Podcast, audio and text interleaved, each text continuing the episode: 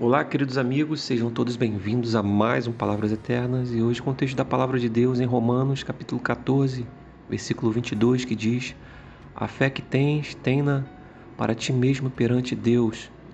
Bem-aventurado é aquele que não se condena naquilo que aprova.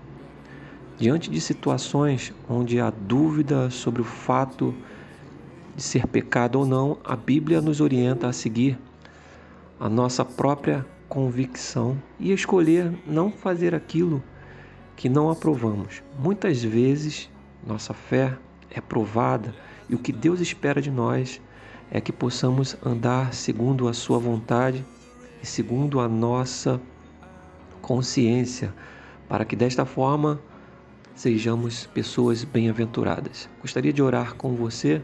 Feche os teus olhos. Pai querido, perdoa-nos pelas vezes que fizemos escolhas erradas por caminhos que não nos aprova. Por favor, retira de nós todo sentimento de culpa e tristeza.